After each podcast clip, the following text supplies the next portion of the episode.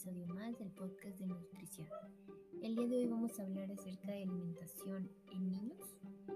y pues ver toda esta parte de que los niños tienen el derecho a una muy buena alimentación, o bien a una alimentación sana y segura. Eh, pues en este caso los niños tienen el derecho a una alimentación,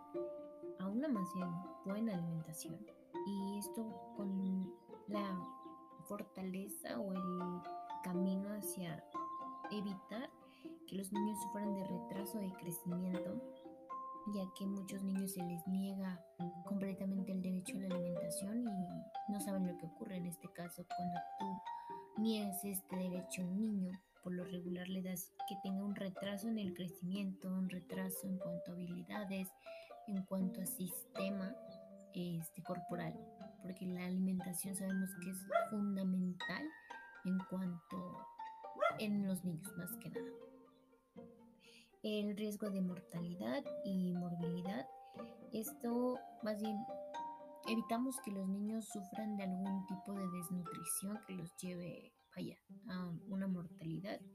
y pues que entre más morbilidad pues se requiere más alimentación entonces para ello es necesario ver el, el proceso que llevan estos niños en cuanto a, su alimentación y pues así como el riesgo de algunas enfermedades crónicas y el mejora de, pues vaya, el mejoramiento del desarrollo en general de los niños en cuanto a crecimiento, en cuanto a enfermedades, si son más vulnerables, no muy vulnerables a enfermedades y ver el, sobre todo los cuadros que han ido abarcando